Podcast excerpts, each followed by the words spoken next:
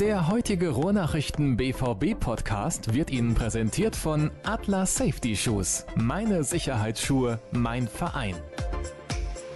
Los geht's mit der nächsten Folge des BVB Podcasts der Ruhrnachrichten. Schön, dass ihr wieder eingeschaltet habt. Es ist zwar Länderspielpause bzw. Bundesligapause, aber wir haben natürlich trotzdem genug Gründe über Borussia Dortmund zu sprechen und außerdem fand ein Länderspiel statt gestern in Dortmund. Also das ist doch der perfekte Anlass, um auch darüber zu diskutieren. Und das tue ich mit Matthias Dersch und Jürgen Kors. Hallo zusammen.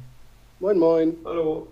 Ja, also heute sind wir in einer Runde zu dritt und wollen natürlich genau über das sprechen, was ich gerade schon angesprochen habe. Es war das letzte Länderspiel von Lukas Podolski. Wie in einem kitschigen Hollywood-Streifen hat er auch noch das Siegtor geschossen gegen England. Julian Weigel hat sich leicht verletzt. Darüber sprechen wir. Wir sprechen darüber, dass Kevin Großkreuz bei Borussia Dortmund mittrainiert, bei der zweiten Mannschaft. Das tun auch Nuri Sahin und Sven Bender. Das werden wir auch thematisieren. Wir ziehen ein kleines Zwischenfazit, was die bisherige Saison angeht. Das geht ja dann demnächst so in den Endspurt. Und Thomas Tuchel und Arsenal, da gibt es wohl Gespräche, gab es eventuell oder doch nicht. Arsenal hat das jedenfalls dementiert und ein paar Hörerfragen haben wir natürlich auch noch. Loslegen wir mit dem Spiel gestern. Matthias, du warst im Stadion, Jürgen, ich glaube du nicht. Ist das korrekt? Hatte frei. Ja, das seid ihr gegönnt. Aber Profi, wer ist, hat er das Spiel natürlich trotzdem gesehen. Intensiv ja. verfolgt. Ich tatsächlich nicht. Ich war im Gummersbach beim Handball, musste da arbeiten, in Anführungsstrichen. Ähm, oh, ja, ja. verloren schon wieder, ne? Ja, ich bin aber kein Fan des VfL Gummersbach, von daher ist das für mich ja egal. Ähm, es wäre nur schön, weiter den kurzen Weg zum Handball zu haben, das ist ja ganz nett. Mhm. Aber bleiben wir beim Fußball. Es ist so, Deutschland hat 1 zu 0 gewonnen gegen England. Ich glaube, ganz ehrlich, Matthias, das Ergebnis war eigentlich fast zweitrangig. Ja, klar, das ging natürlich gestern vor allem um Lukas Podolski, wobei ich mir schon ein etwas besseres Spiel der deutschen Fußballnationalmannschaft gewünscht hätte, um äh, Podolski dann auch gerecht zu werden. Also 60.000 Zuschauer waren ungefähr da, es war nicht ausverkauft, was bei Ticketpreisen von bis zu 100 Euro auch nicht verwunderlich ist. Die Thematik bei der Nationalmannschaft ist ja nicht neu. Ja, und es war ein sportlich sehr dürftiger Auftritt. Entsprechend mau war auch überwiegend die Stimmung. Das kippte dann wirklich erst so richtig ins Positive, als Podolski dann ja, mit seinem klassischen Schuss, sage ich mal, das ist ja nun wirklich sein Markenzeichen, diese linke Klebe. Ja, als er dann das 1 zu 0 geschossen hatte, da wurde die Stimmung dann besser und die große Party stieg dann nach dem Abpfiff, als Podolski dann mit seinen kölschen Jungs gefeiert hat. Das waren schon sehr emotionale Szenen, da konnte man schon sehen, wie schön er das fand, dass er so einen Abend bekommen hat. Äh, nur wie gesagt, ich hätte mir da eine etwas bessere sportliche Vorstellung und eine etwas bessere Stimmung gewünscht. Es war ein richtig geiles Tor. Das Tor war richtig geil. Ich fand super. Hinterher ist er ähm, dann von, von Gerd Elling gefragt worden, wie viel Tor des Monats er eigentlich schon erzielt hat. Äh, und da meinte er, das war das zwölfte. Ja, da müssen Sehr wir zustimmen. der Junge. Da müssen wir äh, zustimmen. Schussfertig. Also das, ja, gebe ich ihm recht, das wird Tor des Monats mindestens. Ja, da bin ich relativ sicher. Ich meine, er ist ja auch unglaublich beliebt und das habe ich im kurzen Vorgespräch mit euch gesagt. Ich würde da gleich noch eine Frage zustellen, die auch mit Borussia Dortmund und Lukas Podolski zu tun hat. Aber ähm, ich würde gerne noch was fragen zu den Ticketpreisen. Der DFB hat doch den Allerwertesten voller Geld. Muss man da 100 Euro nehmen für ein Freundschaftsspiel in einem Stadion, wo die Leute eh alle zehn Tage Spitzenfußball sehen, also mindestens? Ja, ich meine nein. Also ich glaube, wenn man sich anschaut, wie so ein Länderspiel organisiert ist, wie das aufgebaut ist, das äh, ja, soll halt diesen Eventcharakter ausstrahlen. Das fängt dann äh, damit an, dass der, der Pressebereich kein klassischer Pressebereich ist, sondern auf einmal Sportpresseclub heißt und von einem der, der großen Sponsoren äh, bereitgestellt wird. Da gibt es dann Häppchen anstatt Currywurst. Und das zieht sich im Grunde durch, durch dieses komplette äh, Rahmenprogramm eines Länderspiels durch. Ähm, mir ist das immer ein bisschen zu viel, ein bisschen over the top. Das hat mit Fußball nicht mehr viel zu tun. Und ich glaube, da wird sich der DFB selbst einen großen Gefallen tun, wenn man die Preise ein bisschen runtersetzt. Ähm, wir haben immer die Diskussion, familienfreundlich ja oder nein. Ähm, der DFB plädiert selber immer dafür, dass Familien ins Stadion gehen. Und das passt dann nicht zu den Ticketpreisen und auch nicht zu den Anschlusszeiten. Da ähm, wird es meiner Meinung nach eine Lösung geben müssen in der nächsten Zeit, weil meine Erfahrung aus den letzten Jahren ist, dass die Stimmung bei Länderspielen eigentlich in Deutschland immer schlechter wird. Es immer häufiger vorkommt, dass die Stadien nicht ausverkauft sind. Und das äh, steht ja eigentlich dem sportlichen Erfolg der Mannschaft völlig konträr gegenüber. Also Weltmeister 2014 bei der EM zumindest ordentlich gespielt. Man hat gute Perspektiven, was die WM 2018 angeht und trotzdem gleich dann so ein Heimspiel wie in Dortmund, ähm, wenn man den Podolski-Faktor mal rausrechnet, fast ein kleines Trauerspiel. Das ist eigentlich, finde ich, eine ziemlich äh, hausgemachte, ein hausgemachtes Problem des DFB, was sich relativ einfach zu beheben ließe. Ja, finde ich auch, denn ähm, ich habe mich auch gefragt gestern bei einem DFB-Termin, kommst du ins Stadion? Und habe gesagt, nee, ich habe frei, muss nicht beruflich und privat hat es mich erstens nicht hingezogen, weil wir eh schon vom Fußball überflutet werden und da so eine Übersättigungsgefahr ja da ist. Zweitens die Nationalmannschaft dann für so ein Testspiel, äh, ja, das jetzt auch nicht sonderlich packend ist, äh, vom sportlichen Aspekt her sowieso nicht. Dann zu die Ticketpreise, dann kann ich nicht mal mit meiner Familie gehen, was ich mir sonst im Zweifel noch überlegen würde, weil A Preise und B Anschlusszeit dagegen sprechen.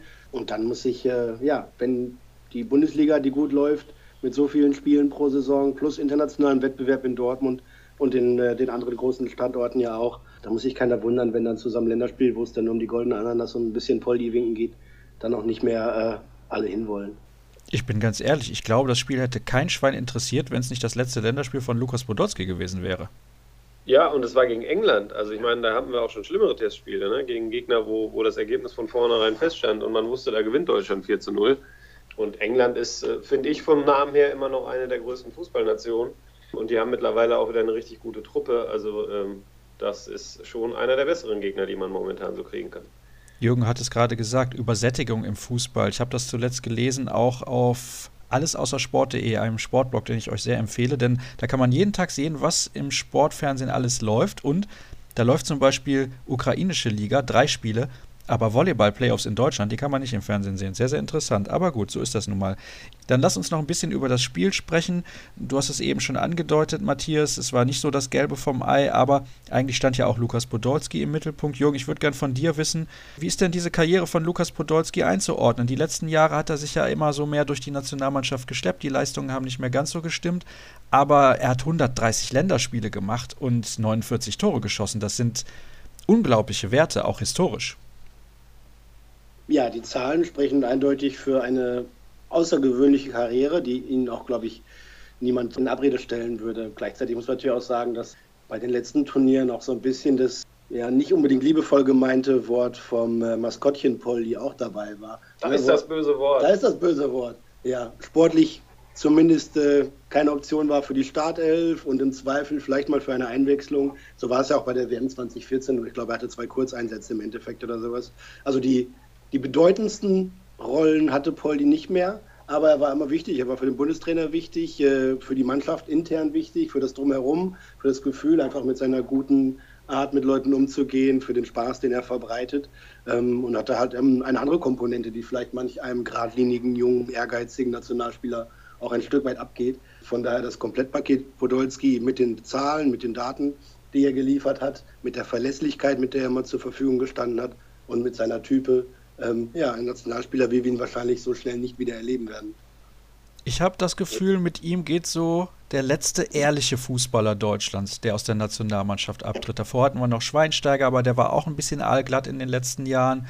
Aber Lukas Podolski war immer auch so fannah und so ein emotionaler Spieler niemand hatte was gegen den. Also wenn ein Spieler bei Bayern München spielt, normalerweise mag den dann keiner, aber dass der Poldi da mal, ich glaube, drei Jahre gespielt hat, hat ihm irgendwie keiner übel genommen, dann ist er zurückgegangen nach Köln, da war er wieder der Liebling der Massen, aber er war immer der Liebling der Massen. Das ist bei vielen, vielen anderen Spielern anders, aber bei ihm, da muss ich wirklich sagen, ich kenne keinen, der Lukas Podolski nicht mag, zumindest menschlich. Sportlich haben sie ihn zuletzt ja kritisiert, aber menschlich immer top, immer.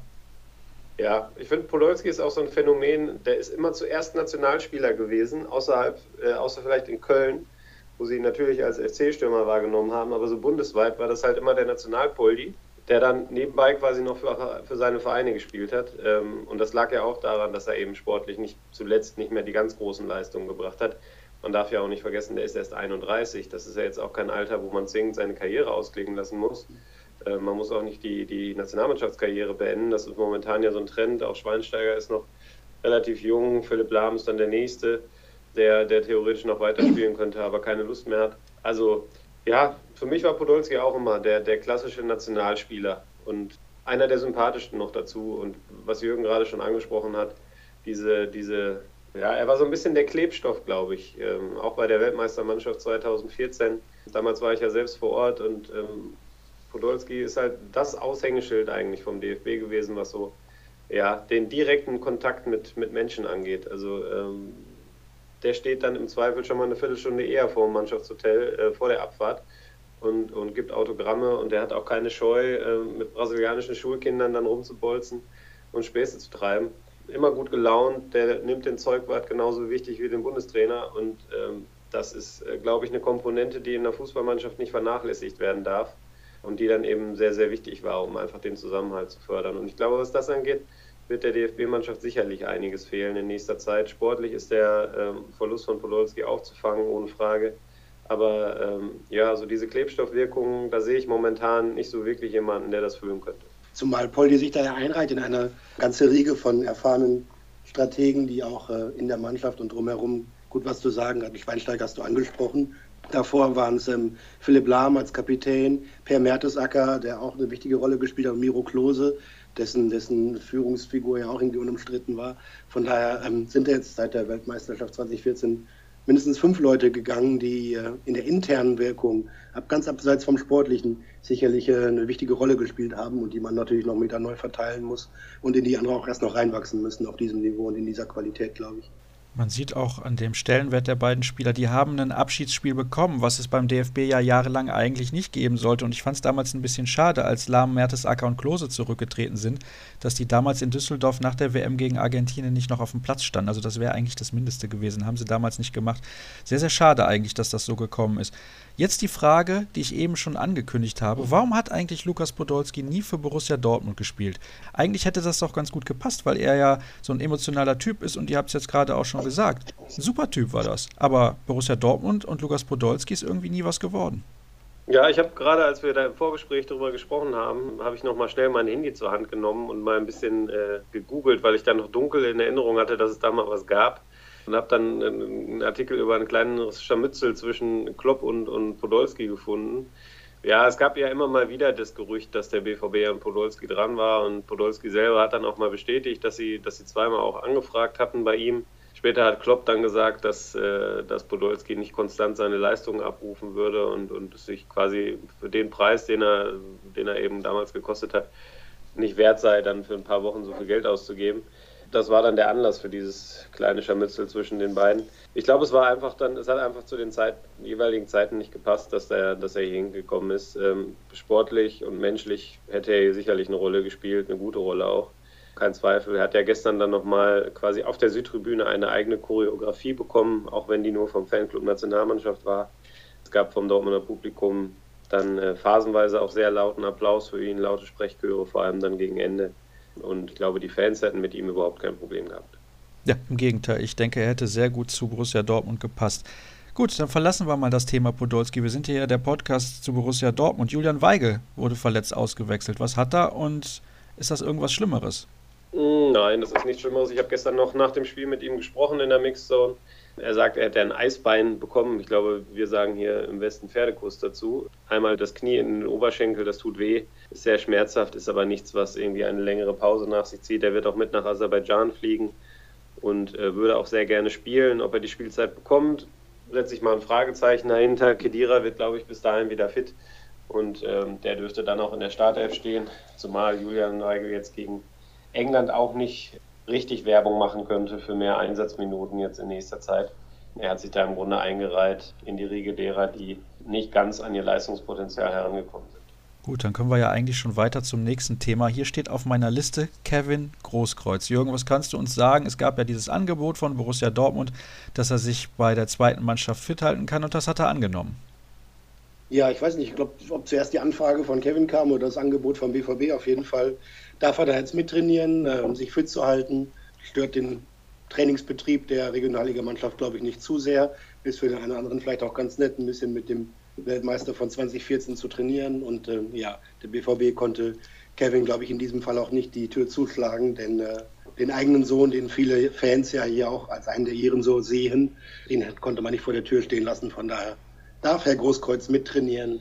An äh, baldige Einsätze glaube ich allerdings nicht. Ja, ich glaube, das ist ziemlich ausgeschlossen sogar, dass er hier nochmal als, als ähm, Profi wirklich eine Chance bekommt. Das war jetzt wirklich ähm, ja, ein Angebot auf der Basis, ähm, dass er sich hier fit halten darf, mehr aber auch nicht. Die zweite Mannschaft befindet sich im Aufstiegskampf in der Regionalliga. Da wird man ihm schon klipp und klar gesagt haben, oder wird es zumindest dann noch tun, äh, bevor er dann da regulär einsteigt in den Trainingsbetrieb, ähm, was sie von ihm erwarten. Und das wird wird Ruhe sein. Es wird auch keine, keine Medientermine geben mit ihm. Das hat der Verein schon deutlich gemacht. Das will man nicht. Ähm, das Training der zweiten wird nicht öffentlich zugänglich sein für die Medien, sodass es da eben keine Ablenkung gibt im Aufstiegskampf. Und das ist auch, glaube ich, absolut nachvollziehbar. Ähm, ich glaube, damit täte man dem eigenen Nachwuchs da keinen Gefallen, wenn man jetzt zu große Aufmerksamkeit auf dieses Thema lenken würde. Ähm, das wäre nur eine Ablenkung und das können die momentan nicht gebrauchen in der Phase der Saison, in der sie sich befinden. Das wäre sicherlich etwas anderes, wenn die auf Platz 9 oder 10 stünden. Ah. Aber so am Samstag das Topspiel gegen Viktoria und Stimmt. Ähm, da bedarf es keiner Unruhe. Ja, ich glaube, ihr habt das Fenster auf, da habe ich doch eine Kirchenglocke gehört. Ist das so? Ja, ja, ja. halb. Gut, dann hätten wir das auch besprochen, was Kevin Großkreuz angeht, wobei eine Nachfrage habe ich dazu noch. Ich finde das eigentlich eine ganz gute und eine relativ charmante Lösung, dass er jetzt mit der zweiten Mannschaft von Borussia Dortmund trainiert und vielleicht auch die Möglichkeit, dass er nicht in den Profizirkus zurückkehrt, aber beim Fußball bleiben kann. Ich glaube, das ist ja seine große Leidenschaft, das wissen wir alle. Und ja, ich habe es gerade gesagt, es ist eine charmante Lösung irgendwie. Ja, und der BVB hat ja, solange da irgendwie Kevin sich auch an die gestellten Regeln hält, nichts zu verlieren. Ähm, es gab ja gerade im vergangenen Jahr immer auch mal wieder Anwürfe von Seiten der Fans, dass der Club sich ein bisschen distanzieren würde oder über den Umgang mit vermeintlichen Stars, mit ehemaligen BVB-Größen, ähm, sagen wir nur Subotic, äh, Wojciechowski, da gab es ja durchaus das eine oder andere Missverständnis oder was zu klären. Jetzt im Fall Großkreuz musste es dann nicht so weit dazu kommen, denn den kann man jetzt da einfach ein bisschen mittrainieren lassen, dass der sich fit hält, dass der vielleicht auch mal wieder den Kopf frei bekommt und dann irgendwann in Ruhe mal nach vorne schauen kann, was er mit seiner Karriere noch anfangen will. Und äh, den eigenen Sohn hat man sich dann so ins Haus geholt und kann das Ganze entspannt, glaube ich, wegmoderieren, dass der jetzt hier ist, okay. Und äh, dann kann er sich irgendwann vielleicht wieder einen neuen Verein suchen, wenn er das denn möchte. Ja, wenn das überhaupt nötig ist, er kann gerne immer mit der zweiten Mannschaft trainieren, glaube ich. Das könnte ja auch vielleicht für ihn persönlich eine ganz, ganz wichtige Sache in seiner Entwicklung sein. Mal sehen. Das werden wir natürlich beobachten, ist ja ganz klar. Es trainieren noch zwei andere Spieler mit der zweiten Mannschaft mit und das sind positive Neuigkeiten für alle Fans von Borussia Dortmund. Nuri Sahin und Sven Bender sind wieder mit von der Partie. Ja, aufgrund der vielen Länderspielabstellungen von Borussia Dortmund ist der Trainingsbetrieb da bei der ersten Mannschaft natürlich deutlich eingeschränkt. Und während die zweite Mannschaft, die Regionalligamannschaft, voll im Saft steht und äh, dementsprechend sind die Rekonvaleszenten Sven Bender und Nuri Schein jetzt da bei denen im Trainingsbetrieb eingestiegen, ähm, um sich eben auf noch etwas höherem Niveau mit, mit etwas mehr Wettkampfhärte im Training äh, da auch vorzubereiten auf ihre Einsätze. Sven Bender fehlt seit dem Testspiel in Paderborn. Das war zum Ende der Wintervorbereitung quasi, Mitte, Ende Januar. Und Nuri Schein seit Ende November, Anfang Dezember, als er dann nach dem Bundesligaspiel gegen Gladbach ausgewechselt werden musste. Also die haben beide jetzt wirklich viele Monate gefehlt und äh, so ein Larifari oder etwas ruhigeres Training bei den Profis äh, wird ihnen gerade nicht helfen. Von daher dürfen die bei der Regionalligamannschaft mittrainieren, wo richtig Zug drin ist. Wie gesagt, das Spitzenspiel steht vor der Tür, die Mannschaft steckt im Meisterschaftsrennen und äh, das wird ihnen sicherlich gut tun, da ja einfach mal richtige Spur, harte Zweikämpfe zu führen, um dann ab Mitte nächster Woche, wenn dann die anderen Kollegen von den Länderspielen zurückkommen, wieder ins normale Profitraining einzusteigen. Sehr schön, das freut mich doch. Und ich denke auch, wie ich gerade sagte, alle Fans von Borussia Dortmund freut das auch. Auch wenn wir jetzt nicht von den beiden zu viel erwarten sollten im restlichen Verlauf der Rückrunde. Wir wollen ein kleines Zwischenfazit ziehen. Wie fällt's aus, Matthias, dein Zwischenfazit? Denn wir gehen ja so langsam in den Endspurt der Saison. Ja, es steht jetzt natürlich ein sehr entscheidender Monat an, ähm, der dann letztlich ja auch darüber entscheiden wird, ob das eine gute Saison war, eine sehr gute oder eine eher enttäuschende. Ähm, der aktuelle Stand ist sicherlich sehr positiv. Man ist in der Bundesliga auf Platz 3, hat auch den Abstand zu Platz 5 vergrößern können ähm, und den auf Platz 2 verkleinern können. Und so wie es momentan aussieht, äh, glaube ich daran, dass Leipzig von Platz 2 auch noch runterfallen wird. Wir haben jetzt mit Timo Werner wieder einen Verletzten ähm, zu beklagen in der Offensive. Das tut denen, glaube ich, richtig weh. Ähm, und der BVB ist in Schwung, seitdem gegen Leipzig ähm, sowas wie eine Stammformation und eine, eine Stammtaktik gefunden wurde, läuft es wesentlich besser. In allen Wettbewerben, im Pokal, das Halbfinale ähm, ist sicherlich nur ein Zwischenziel. Da hat man sich ganz klar vorgenommen, dass man nach Berlin möchte. Aber man hat ja das vorgezogene Endspiel in München gegen die Bayern. Ich glaube, wenn man dann da ausscheidet, ähm, je nach Art und Weise, dann ist das auch keine Schande, dann ist das nichts, was als, als Misserfolg abgestempelt werden muss. Ähm, ja, und in der Champions League hat man ein sehr attraktives Los bekommen. Man hat ähm, das Achtelfinale letztlich locker übersprungen. ähm, gegen Benfica im Rückspiel dann ähm, das sehr deutlich entschieden. Hat jetzt mit Monaco einen Gegner, der sehr spannend ist, wie ich finde, mit, mit einer sehr, sehr starken Offensive. Und definitiv ist das eine Mannschaft, die man nicht unterschätzen sollte. Trotzdem glaube ich aber, dass ähm, Dortmund da eine Chance hat, ähm, wenn sie es schaffen, die defensive Balance, die verbessert wurde in der Rückrunde, wenn sie die da auch zeigen und, und sich ähm, im, im Heimspiel dann nicht wie Man City zuletzt dann drei Tore fangen, dann wird es natürlich schwierig, selbst wenn man vorne einige schießt. Ähm, also da wird es vor allem auf die Defensive, glaube ich, ankommen gegen Monaco. Und wenn man dann von seinem Ziel, was man erreicht hat, das war das Viertelfinale, dann sogar noch eine Runde weiterkäme, dann ist, glaube ich, sogar alles möglich in diesem Wettbewerb. Der BVB hat in diesem Jahr gezeigt, dass er in der Champions League auf den Punkt da sein kann. Und mit dieser Qualität kann man da sehr weit kommen. Jürgen, siehst du das groß anders? Im Gegenteil, wie könnte ich? für schließlich einen Experten hier mir gegenüber sitzen, der das äh, perfekt einordnen kann. Also Bundesliga mit Platz 3 okay, mit Platz 2 mehr als okay, äh, Platz 1 ist leider nicht mehr zu erreichen. Champions League ist Viertelfinale schon gut, finde ich. Ähm, nach einem Jahr Abstinenz schon wieder zu den besten 8 zu gehören, ist wirklich gut. Äh, ein Halbfinale wäre sehr gut. Und im DFB-Pokal ist das Ziel jedes Jahr Berlin. Wenn man das Schwierigste von allen möglichen Losen erwischt, dass man auswärts in München antreten muss, kann es sein, dass man vorher rausfliegt. Ähm, je nach Art und Weise, wie sich die Mannschaft dann da verkauft, äh, kann das aber trotzdem immer noch als eine völlig zufriedenstellende Pokalsaison dann abge eingeordnet werden, äh, abgeschlossen werden. Und besser wäre es natürlich noch mit einem Auswärtssieg in München ins Finale einzuziehen. Ähm, nach, äh, ich weiß gar nicht, ob noch alle BVB-Fans nach Berlin fahren würden, nachdem die letzten Finals alle verloren gingen. Vielleicht ist der ein oder andere schon des Endspiels überdrüssig. Aber ja, ich habe im, im Januar gesagt, die beste Chance, noch was zu machen, wäre den Pokalsieg zu holen. Von daher äh, bleibe ich mal dabei. Ja, am meisten nervt mich an Berlin einfach die Strecke irgendwie. Da ist immer Stau, wenn man da hinfährt. Man braucht ewig.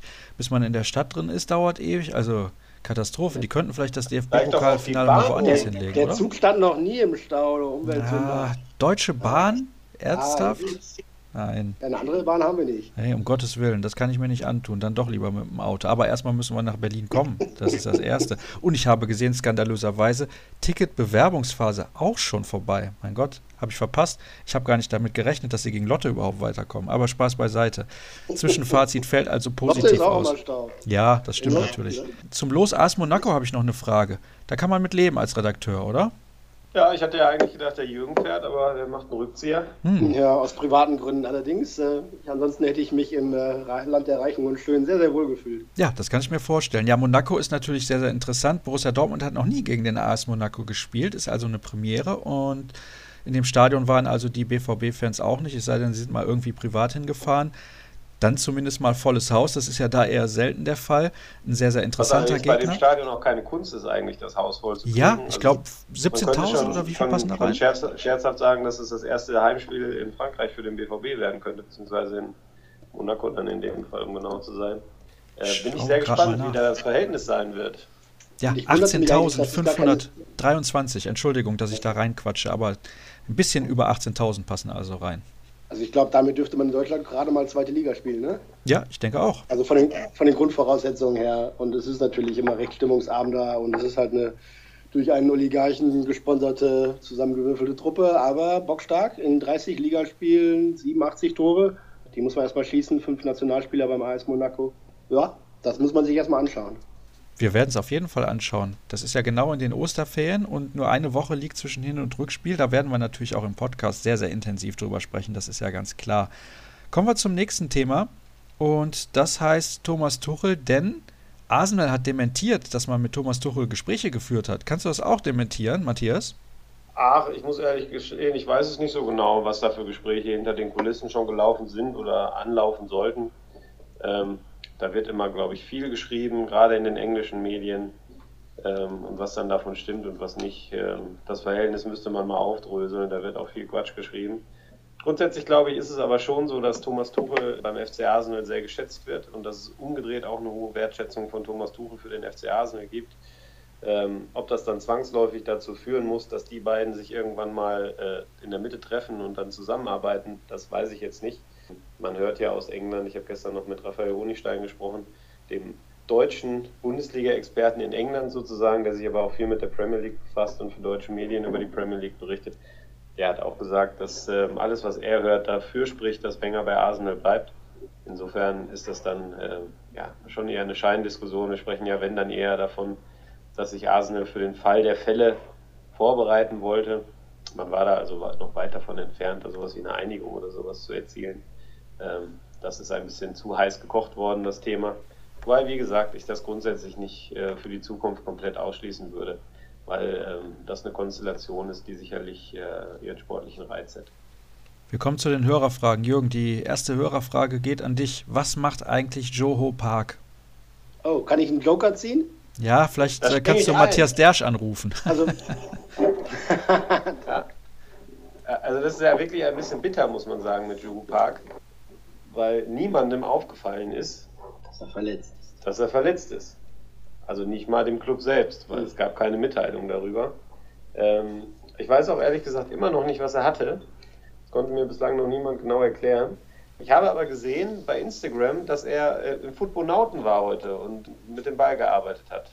Also eventuell sehen wir den dann demnächst wieder auf dem, auf dem Trainingsplatz. Ja, ich wollte gerade sagen, also im Stadion mal, wahrscheinlich nicht. Ich würde jetzt mal wetten, dass der äh, nicht mehr in einem Pflichtspiel eingesetzt wird für den BVB. Läuft der Vertrag aus? Nee, ich glaube, der hat sogar noch Vertrag, aber. Der ist ähm, mit, mit Tuchel gekommen für drei Jahre, ne? Oh. Und hat auch sogar noch ein bisschen Geld gekostet. Ja, Arsenal braucht noch einen starken Linksverteidiger. Mhm. Ja. Ja, gut, damals war die Situation noch so, dass Erik Thurm verletzt war und man natürlich Rafael Guerrero auch noch nicht hatte und da einfach jemanden brauchte, der kurzfristig verfügbar ist und äh, Bundesliga-Erfahrung hat. Und äh, da kam Tuchel dann auf Park, den er aus Mainzer Zeiten kannte ja, das wird sicherlich kein Transfer sein, der in die BVB-Historie eingeht. Ähm, aber er hat sich ja auch nie was zu Schulden kommen lassen, insofern. Ne. Reiht sich ein in die Transferliste mit äh, klangvollen Namen wie, weiß nicht, André Bergdölme oder sowas. Ne?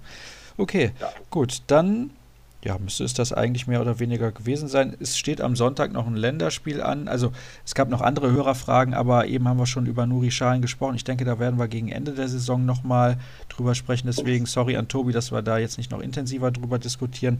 Ich habe es gerade gesagt, ein Länderspiel am Sonntag in Baku spielt die deutsche Fußballnationalmannschaft gegen Aserbaidschan. Das wird nächste Woche im Podcast aber höchstwahrscheinlich nicht das Thema sein, es sei denn, irgendein BVB-Spieler bricht sich das Bein. Das hoffen wir natürlich nicht. Aber nächste Woche im Podcast Thema Derby. Da werden wir ganz intensiv drüber sprechen und wir haben auch einen Gast schon eingeladen, der sich mit dem Gegner intensiv auseinandersetzt in seiner Berichterstattung, aber mehr wollen wir an dieser Stelle noch nicht verraten.